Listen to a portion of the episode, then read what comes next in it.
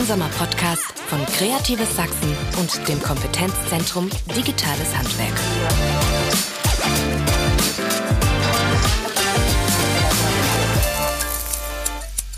Hallo und herzlich willkommen beim Podcast Werkstatt Stories, dem gemeinsamen Podcast des Kompetenzzentrums Digitales Handwerk und Kreatives Sachsen.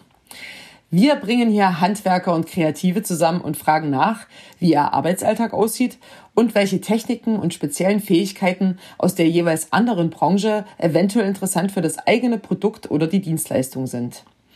Heute beschäftigen wir uns mit dem Thema Virtual Reality, das alles umschreibt, was unsere Wahrnehmung mittels einer computergenerierten virtuellen Realität beeinflusst. Wir haben uns zwei echte Praktiker eingeladen, die mit dieser Technik intensiv arbeiten. René Damm ist Installateur und Heizungsbauer und betreut die Abteilung Bäder und Sanitär bei dem Installateurbetrieb SHD Dona. Sein Gesprächspartner Andreas Wilde ist Mitgründer von Hypergames, einem frisch gegründeten Spieleentwicklungsunternehmen aus Dresden. Andreas, euch gibt es seit 2020 offiziell und ihr habt bisher zwei hybride Spiele herausgebracht. Erklär doch bitte nochmal ganz genau, was ihr da eigentlich macht. Also Hypergames macht eben Brettspiele, auf denen ein Handy mit auf den Tisch kommt und damit erschließen wir ähm, andere Spielmechaniken. Wir erschließen zum Beispiel Tutorials, das heißt, unsere Spiele funktionieren ohne Regelheft und es gibt halt ein bisschen mehr Wumms, also es passiert ein bisschen mehr auf dem Bildschirm, es gibt mehr Ton. Ähm, und ähm, das zählt man ganz grob in den Bereich Mixed Reality. Okay, kannst du das nochmal ganz kurz genauer beschreiben, was in diesem Spiel passiert? Also wie bewegt sich der Mitspieler in der virtuellen Realität? Wenn wir einen Mitspieler haben, der sich bewegt, dann wird er sich wahrscheinlich in allererster Linie auf einem Brett bewegen äh, weil mein Mitspieler ihn physisch bewegt hat. Ne? Ähm, und da greifen wir auch überhaupt nicht ein. Wir wollen nicht, dass der jetzt irgendwie an seinem Handy rumdrückt oder so gedöns. Das ist nicht unser Ziel. Wir wollen immer noch ein physisches Spiel. Wir wollen mit unseren Mitspielern interagieren auf dem Tisch. Ähm, und das Handy ist eigentlich eher subtil dabei und misst zum Beispiel den Tisch aus. Also misst, was gerade da passiert ist und sagt zum Beispiel, gut gemacht, äh, der andere Spieler ist dran. Oder es sagt, der Zug ist nicht zulässig. Oder es sagt, wow, was du gerade gemacht hast, schau mal hier, äh, eine äh, tolle Animation, wie dein Astronaut gerade in das Weltall geflogen ist. Also wir nehmen eigentlich gar nichts vom Tisch weg. Wir fügen eigentlich eher Sachen hinzu. Die einzige physische Sache, die wir wirklich wollen, dass sie verschwindet, bestenfalls ist das Regelheft weil das Regelheft ist mit Abstand der unlustigste Part von jedem Brettspiel. Okay, verstehe. Also ihr ergänzt sozusagen mit der virtuellen Realität eure Dienstleistung, eure kreative Idee. Wie ist das denn bei euch, René? Ähm, wie nutzt ihr denn das Thema virtuelle Reality? Also wir sind ja ein Heizungs-Sanitärunternehmen. Ich betreue hier die Bäderstrecke und plane am Computer übers 3D-Programm die Bäder unserer Kunden. Das heißt, als erstes machen wir einen Termin. Ich fahre dorthin, nehme die Daten auf, vermesse das Bad, kann das auch gleich mit dem elektronischen Messgerät machen über mein Badplanungsprogramm mit dem Tablet. Habe das, die Daten dann gleich alle drinnen, die Maße, kann Schrägen einfügen, nehme die Fenster mit rein, die Türen und die Wünsche der Kunden, nehme diese Daten mit und bearbeite die nochmal bei uns im Büro über meinen Computer, mache dann die 3D-Animation fertig und die Leute können dann herkommen und gucken sich das Ganze an. Und bis hin dann zur VR-Brille, wo der Kunde wirklich in sein zukünftiges Bad schon eintreten kann. Wie kam es denn dazu, dass ihr dieses Tool sozusagen, wie man auf Neudeutsch sagt, äh, ergänzend angeboten habt bei euch in Dona? Diese 3D-Badplanung wird viel angeboten schon, aber eben dieser Schritt weiter über diese 3D-Brille. Das ist was, wo wir uns damit auch abzeichnen wollen, dass wir den Kunden herholen und sagen, hier können Sie wirklich Ihr zukünftiges Bad schon betreten. Dazu haben wir auch jetzt die kleine Ausstellung hier mit, wo wir direkt die Produkte, die Sie hier live sehen, anfassen können, einfügen können und dann selber erleben. Ja, seit wann nutzt ihr diese Technik? Die jetzt ungefähr seit anderthalb Jahren. Und wie ist so das Feedback eurer Kundschaft dazu? Also ich war erst auch skeptisch, ob das auch ältere Leute machen, ganz ehrlich. Und die sind begeistert. Also wem man es anbietet, sie möchten es. Und wenn man es auch selber mal macht, man taucht ja wirklich in diese Welt ein. Man ist mit einmal in einer ganz anderen Welt. Man glaubt es nicht, aber man setzt die Brille auf und ist wirklich in einem anderen Raum und versucht auch loszulaufen, wo wir immer unsere Kunden ein bisschen wieder einfangen müssen. Damit keine Unfälle passieren sozusagen. Genau. Ja, wie ist es denn bei euch, Andreas, in dem Spiel? Also wie sehr ist denn da dieses Verschwimmen der Realität äh, im Spiel gegeben? Wir versuchen natürlich Spiele zu machen, die so nahtlos funktionieren wie möglich.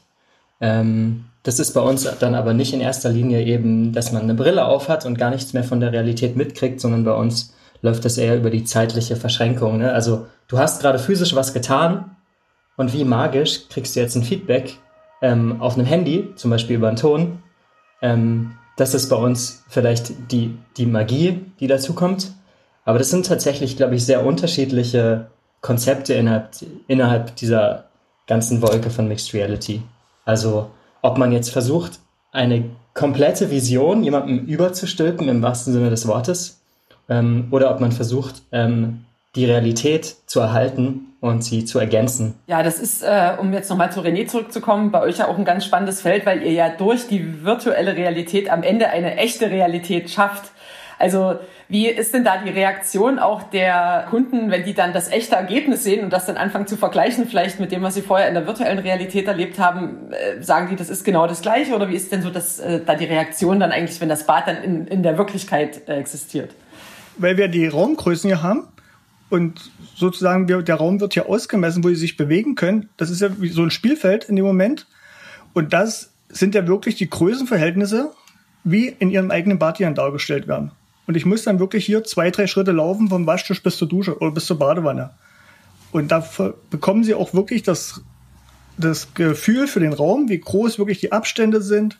Und die sagen dann, es ist wirklich so, wie dargestellt war. Da würde ich auch gerne noch mal einen Sprung zurückgehen, weil du vorhin auch gesagt hast, ihr wart auch skeptisch sozusagen am Anfang, ob das technisch wirklich was bringt.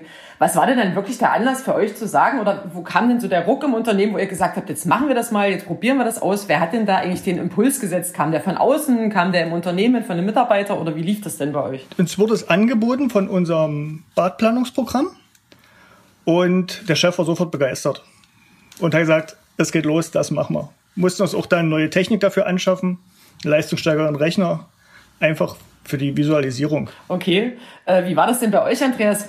Wie seid ihr denn auf diese Idee äh, überhaupt gekommen, ein Spiel sozusagen mit äh, der virtuellen Realität zu ergänzen? Also was war zuerst da? Das, das Brettspiel und ihr habt gesagt, da fehlt uns noch was? Oder kam die Idee sozusagen in Kombination? Also wir möchten gerne ein Brettspiel äh, bauen, was dadurch ergänzt wird. Wie war das bei euch?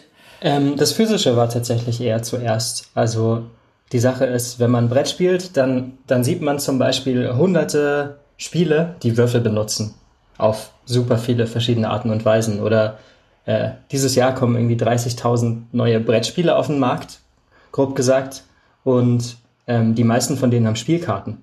Und Spielkarten sind ja eigentlich was ganz Altes. Ähm, und die haben nur zwei Seiten und es ist ein bisschen Papier.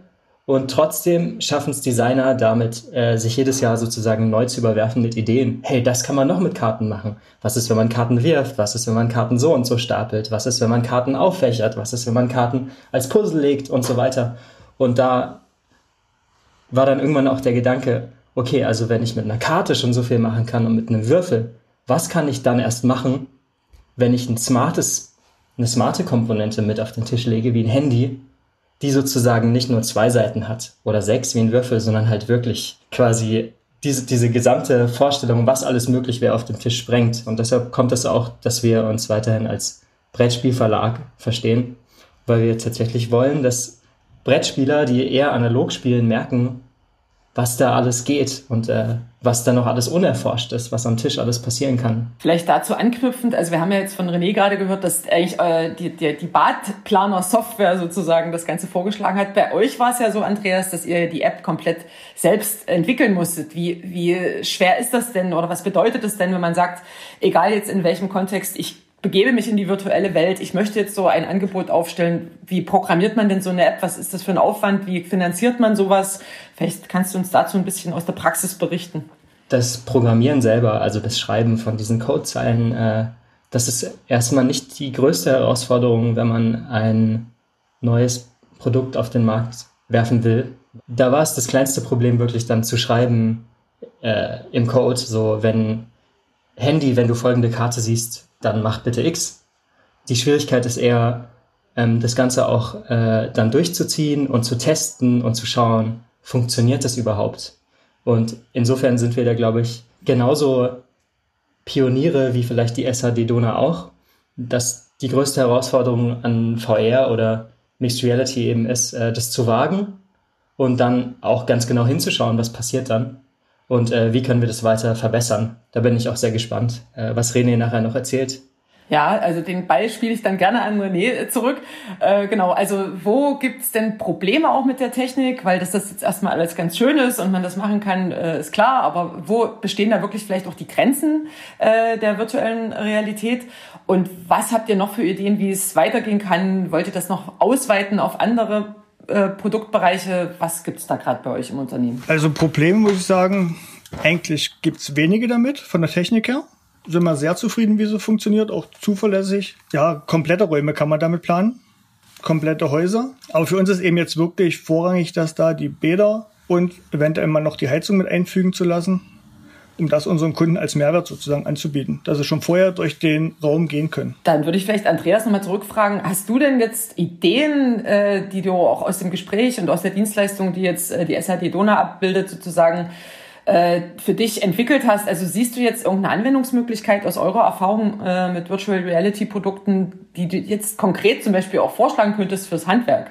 Ich bin schon inspiriert, gerade darüber nachzudenken, was das alles bedeutet, weil ich auch weiß, dass es Anwendungen gibt im Bereich Ausbildung. In diversen Ausbildungsberufen immer mehr VR-Programme verwendet werden, um eben Personen, denen man was beibringen will, eben zu zeigen, was alles noch auf sie zukommt und dass sie auch mal scheitern können. Und vielleicht die Frage dahinter ist, habt ihr euch schon mal überlegt, interaktive Elemente in euer VR mit zu integrieren, dass man in dieser Welt, in der man sich umguckt, auch ähm, etwas verändern kann tatsächlich. Sagen kann, hey, äh, den Wasserhahn mache ich an oder die Heizung drehe ich jetzt wärmer. Also mit dem Wasser andrehen, das geht tatsächlich schon, dass ich das machen kann. Ich kann jetzt eine Dusche andrehen oder einen Wasserhahn andrehen. Und wird das angenommen, die interaktiven Elemente in eurem VR? Es wird auf jeden Fall realer. Das ist erst, weil ich auch schon erst gesagt habe, sie laufen ja wirklich los.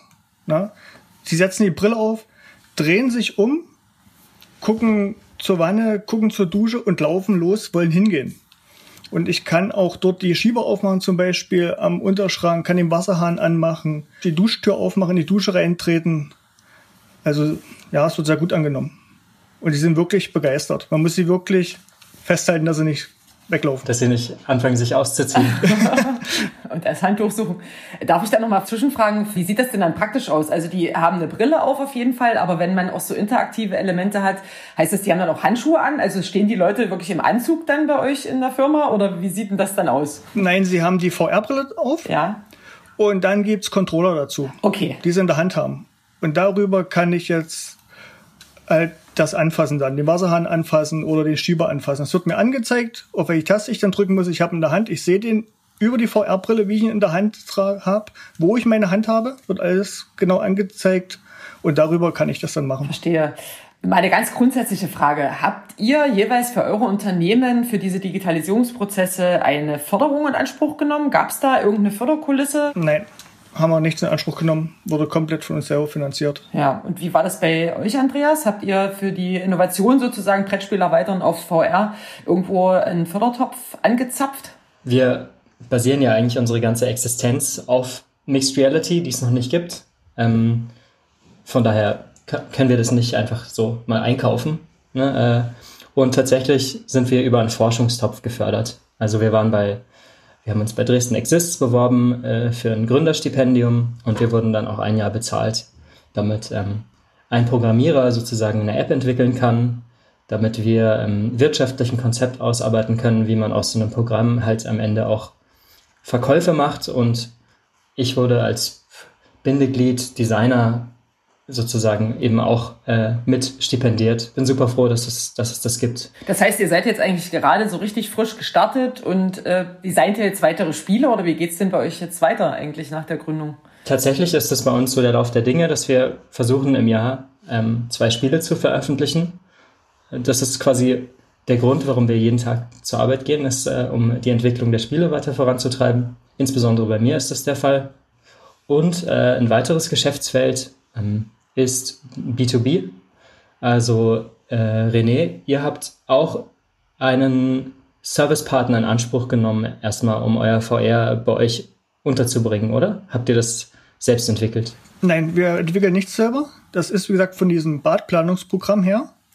Und die Hersteller, die geben diesem Badplanungsprogramm ihre 3D-Daten.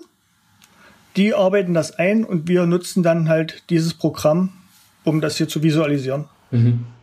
Ja, und ein bisschen so, wie äh, hier eine andere Firma sich mit der SAD zusammentut, versuchen wir uns auch mit Firmen in der Brettspielwelt zusammenzutun und zu sagen, hey, wir haben hier Technologie, ihr wisst noch gar nicht, wie viel besser euer Verlag laufen könnte, wenn ihr Hybrid wärt. Und tatsächlich haben wir jetzt auch gerade so den ersten Deal eingetütet, dass wir mal mit einem größeren Verlag zusammenarbeiten, die auch ein digitales ein digital erweitertes Spiel haben wollen. Da nochmal eine kurze Nachhakefrage an, an René.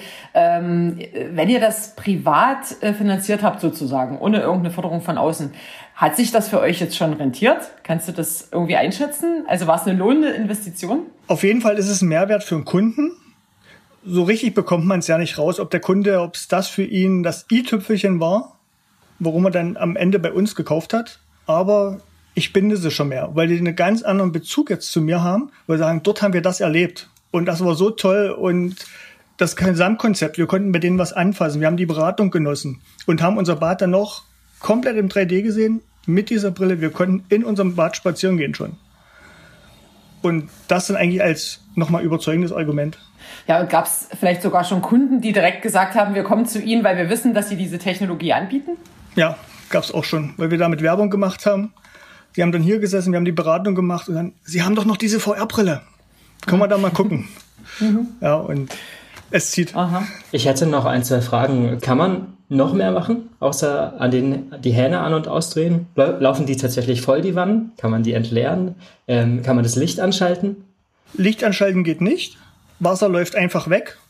Es kommt dann runtergelaufen und läuft weg. Also ich kann kein Wasser stauen jetzt im Waschtisch oder so. Habe aber ein, ein Programm mit drinne, dass ich die Wanne von vornherein mit Wasser fülle. Das heißt, ich lasse die Wanne schon voll Wasser, setze eine Ente oben drauf, die dort rumschwimmt die ganze Zeit. Aber wenn ich jetzt das Wasser anlasse, also ich kann dort nicht irgendwo einen Wasserstand in dem Moment verändern. Äh, ist die Ente in so einer Art äh, Szene drin, die ihr laden könnt? Dass ihr das Bad mit verschiedenen äh, Szenen inszenieren könnt oder so? Die Ente sind nur in dem Moment da, wenn ich jetzt eine Badewanne mit Wasser fülle. Dann schwimmt die immer auf der Badewanne rum. Okay. Und wenn ich den Hahn ausmache, dann verschwindet die Ente einfach? Die bleibt da. Nein, dann sehe ich nur das Wasser laufen, was dann in die Wanne einläuft. Hast du das schon mal erlebt, dass ein Kunde tatsächlich ins VR gegangen ist, sich umgeschaut hat und danach sagt er sowas wie, cool, aber ich habe im VR dies und das gemerkt, können wir das ändern? In der Situation wirklich noch nicht. Weil in dem Moment, was wir machen mit dem VR, die Leute sind so begeistert, manchmal denke ich, man kann ihnen dort alles zeigen. Ja, die gehen in den Raum rein, die sind erstmal von der ganzen Technik und von dem Ganzen so überwältigt und stehen davor, große Augen, dass die erstmal dort, klar probieren sie es aus und machen und schön, schön, schön, aber ich sag mal, es geht ja nicht einen Step weiter, wo sie sagen, aber das können wir noch verbessern oder wie ist das oder wie ist das. Sie sind erstmal so geplättet von diesem Moment, wo sie sagen, super, äh, schade und cool irgendwie. Vielleicht kommt das noch, wenn man es öfters nutzt oder wenn das die Leute dann kennen da sagen, Mensch, wir machen es mal, um das und das auszuprobieren, ob das wirklich so funktioniert, wie wir es uns vorstellen. Mhm. Da spricht der Andreas was, was Spannendes an, äh, denn ich weiß, dass Andreas auch Architektur studiert hat, bevor er angefangen hat, Spiele zu entwickeln. Und das ist ja so eine typische Geschichte auch in der Architektur, dass man natürlich durch eine 3D-Visualisierung auch teilweise geblendet wird. Also das sind sicherlich auch die, die Grenzen momentan noch vielleicht der Technik. Also ich würde euch da gerne äh, um eure Meinung mal bitten. Ist das eventuell jetzt momentan noch eine Grenze der Technik, dass man sozusagen Räume erzeugt, die gar keine Veränderung mehr zulassen, weil sie einfach schon so perfekt wirken? Oder ist das eigentlich was, wo man vielleicht den Kunden oder den User noch ein Stück weit mitnehmen muss, mit digitalen Bildern auch umzugehen? Wie, wie seht ihr das? Also ich kann da mal aus äh, meiner Praxis äh, im Game Design tatsächlich erstaunlicherweise ansetzen. Es gibt ja in Game Designs auch äh, die sogenannten Prototypes, also dass du das Spiel mal bastelst und du spielst es auch mit Menschen und dann ähm, kriegst du das Feedback während oder nach dem Spiel und danach stellst du es um und das machst du immer wieder. Und nur so kann ein gutes Spiel entstehen. Und es wurde immer von allen Leuten propagiert, mit denen ich je darüber geredet habe, macht eure Prototypen hässlich. Macht sie möglichst ohne Bilder. Das hilft euch, euch nicht in ähm, eure Babys zu verlieben. Ich habe das übrigens am Anfang irgendwie nicht geglaubt oder ich habe das nicht haben wollen. Ich wollte meine Prototypen schön machen weil mir das peinlich war, vor meinen Testern mit einem hässlichen Prototypen an die ranzutreten. Ich dachte, das wäre vielleicht weniger professionell. Aber tatsächlich habe ich jetzt den Eindruck, dass das Feedback besser wird, wenn weniger Bling Bling da ist. Dann ist das Feedback ehrlicher und viel reichhaltiger, als wenn man die Leute mit einem schönen Bild oder einer schönen Animation, wenn man denen damit das Hirn vernebelt hat, sozusagen. Und ich höre ja bei René, dass es vielleicht einen ähnlichen Effekt gibt, wenn diese schönen Bäder gezeigt werden. Nur, dass das bei dir nicht unbedingt schlecht ist. Genau, wir wollen das ja. Also das Gehirn vernebeln. ja, also es, das klingt jetzt natürlich schlechter, als es ist. Genau, aber wir wollen das ja den Kunden damit begeistern, dass er wirklich sagt, Bob, das ist es. Das war jetzt das Quäntchen, was uns noch gefehlt hat. Und nochmal um das, auf das Architektur, was du vorher studiert hast. Wir haben ja ganz viel auch mit Leuten zu tun, die jetzt hier Häuser bauen wo wir über, für einen Bauträger dann hier die Badberatung mitmachen. Die haben ja ihre Pläne mit vom Haus, die bringen die mit, die 2D-Pläne. Das Bad mache ich dann schon im 3D. Die können sich aber nicht vorstellen, oder ganz wenige, wie groß ist der Raum wirklich am Ende. Also es ist ganz oft, dass ich hier ein Zollstock über den Tisch reiche und dass sie sich dann auch mal den Zollstock während der Beratung hinlegen. Wie viel sind denn jetzt 90 Zentimeter? Was ist denn jetzt 1,20 Meter? Wie viel ist denn das wirklich, was ich hier am Platz habe? Das können sich die Leute nicht vorstellen. Und das geht eben dann mit dieser VR-Brille, wenn sie im Raum drinnen stehen, dann können sie wirklich sagen, ja, so soll es sein, so habe ich genug Platz. Ja, das ist, das ist vielleicht das Spannende an VR. Natürlich besteht es aus tollen Effekten und aus Licht und aus Texturen, aber der wirkliche Innovationsvorsprung von VR ist ja die, der Maßstab und das komplett drin sein. Und äh, ja, das, äh, das finde ich ja auch spannend, dass ihr das dann eben auch bemerkt, dass tatsächlich dieser, dieser echte Vorteil dieser Maßstäblichkeit und dieses Drinnenseins, dass ihr den ausnutzt und nicht in erster Linie, dass es schön aussieht. Das ist natürlich ein toller Nebeneffekt. Also an der Stelle würde ich gerne nochmal fragen, also ihr beschäftigt euch ja sehr intensiv beide mit diesem Thema. Welche Anwendungsfelder für VR sind euch denn noch so über den Weg gelaufen, wo ihr dachtet, Mensch, das ist ja eine klasse Sache, vielleicht auch gerade mal aus dem Handwerk, äh, denn im Kreativbereich gibt's ja da schon wirklich mannigfaltige Dinge, aber habt ihr da jetzt ein Beispiel, wo ihr noch sagen würdet, also das ist ein ganz tolles Beispiel, wo man das richtig gut nutzen kann, um auch die Wertschöpfungskette zu steigern? Also bei uns ist es so im Handwerk, wir machen ja auch die Heizung. Und es gibt schon Hersteller, die bieten Programme an für Heizgeräte, wo ich den Monteur schulen kann.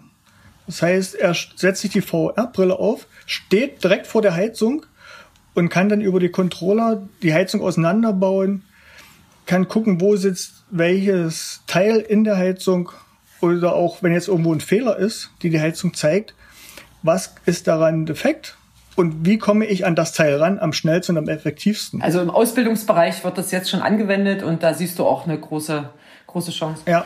Äh, was hast du noch so für äh, Projekte auf dem Schirm, Andreas, wo du sagst, da ist die Verknüpfung zur virtuellen Realität besonders interessant? Was über unser Hybrid-Gaming hinausgeht oder noch was anderes ist, was bestimmt noch hohe Wellen schlagen wird in Zukunft, ist eben Gaming in Virtual Reality.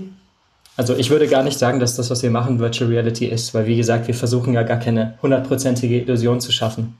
Aber so im Bereich Videospiele, die Möglichkeit in ein Spiel komplett einzutauchen, das wird gerade viel ausprobiert, darüber wird gerade viel berichtet und darüber wird aber auch viel geforscht. Das erzeugt wirklich stärkere Emotionen, als wenn ich Dinge über einen Bildschirm und über Ton erlebe. Man hat in einem gut gemachten VR-Horrorspiel mehr Angst. Und was ich aber auch sehr spannend finde, andere Bereiche von Mixed Reality, zum Beispiel die sogenannte Augmented Reality. Also wenn wir wirklich an einen Punkt kommen, wo wir relativ einfach und nahtlos und ohne technischen Schluck auf das schaffen, virtuelles und physisches zu verknüpfen, auch im Alltag, beim Kochen, beim Spazierengehen und so weiter. Das ist, glaube ich, nochmal noch ein ganz, ganz riesiger Kuchen an, an Dingen, die, die die sich da in Zukunft auftun werden, was, was damit alles möglich ist. Kannst du noch mal kurz erklären, was Augmented Reality ist? Okay, also Augmented Reality würde auf Deutsch heißen äh, erweiterte Realität. Der Klassiker ist, dass auf irgendeine Art und Weise das, was du siehst, mit einem zusätzlichen Bildsignal überlagert wird. Ähm, ein schönes Beispiel für Augmented Reality haben wir zum Beispiel bei vielen modernen Autos beim Rückwärts einparken. Also ich kann sowohl sehen, was wirklich hinter meinem Auto ist, aber ich kann außerdem noch sehen, welche Fahrspur ich jetzt fahren werde, wenn ich nach links oder rechts lenke. Das ist genau dieses Ding, was ich meine. Äh, niemand, niemand sagt von sich aus, oh, ich will jetzt Augmented Reality. Aber es wird super viele dieser Anknüpfungspunkte geben, wo du im Alltag für drei, vier Sekunden einen kleinen Vorteil hast, wenn die Technik sich in deinen Alltag mit einschleicht, wie eben bei dieser Rückwärtsfahrkamera beim Auto. Und es wird ein ganz selbstverständliches Ding, wahrscheinlich noch in ganz vielen Lebensbereichen, dass hin und wieder mal das ein oder andere Bild dir irgendwo weiterhilft. Auf dem Feld wird ja schon sehr viel experimentiert, gerade in der Kultur- und Kreativwirtschaft. Äh, dazu vielleicht mal eine Frage an dich, René. Wie, wie könntest du dir denn vorstellen, wie man äh, diese kreativen Impulse gut in eure Arbeit integrieren kann, beziehungsweise wie müsste denn so eine Zusammenarbeit aussehen? Kannst du dir da was vorstellen? Weil es wäre ja schade, dieses viele Wissen einem Handwerk vorbeiziehen zu lassen, sozusagen. Also ich kann es mir gut vorstellen, dass dann der Kunde bei sich zu Hause durch sein eigenes Bad geht und dort wirklich dieses Neue, was geplant wurde, drüber projiziert, über die vorhandene Wand in den Raum rein. Dass er wirklich in seinem eigenen Raum steht und dort drin rumgeht, sich mit dem Handy vor dem Gesicht, wie man sagt, vor den Augen, sich dreht und dort das Neue alles eingespielt wird. Zum Teil gibt's auch schon sowas über einen QR-Code.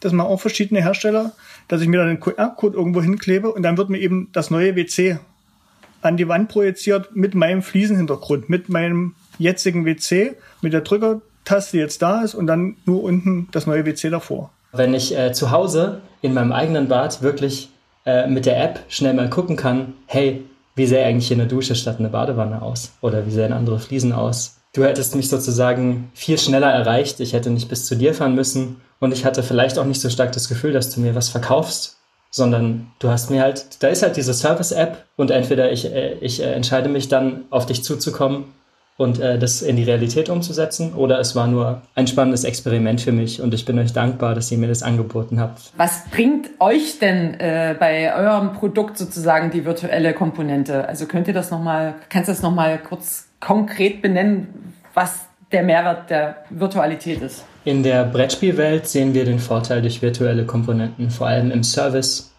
Äh, das heißt, die Spiele werden komfortabler. Das ist aber keine komplett neue Welt.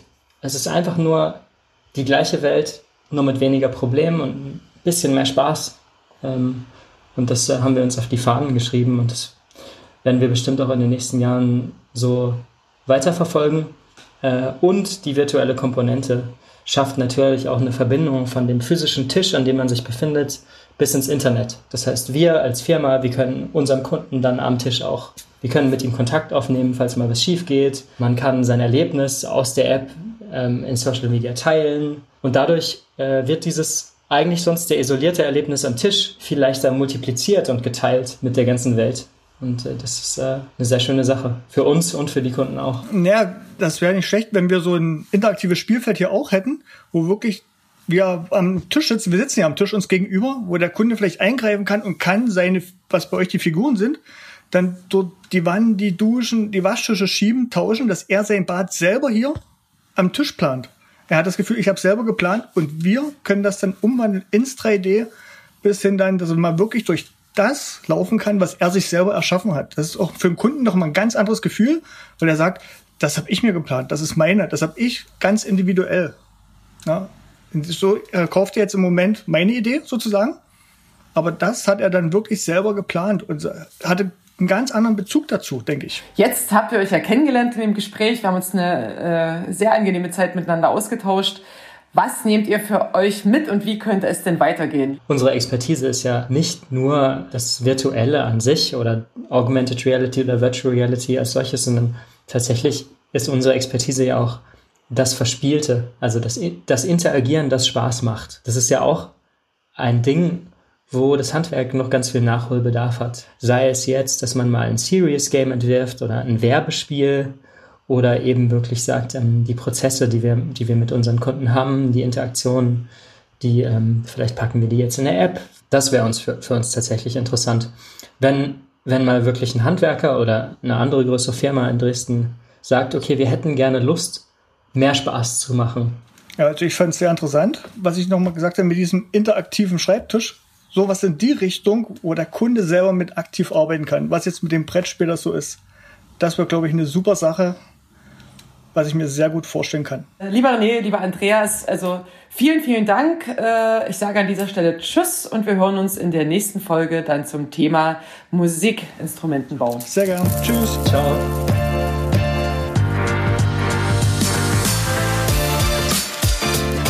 Werkstattstories. Ein gemeinsamer Podcast von Kreatives Sachsen und dem Kompetenzzentrum Digitales Handwerk. Alle wichtigen Infos und Links findet ihr in den Show Notes.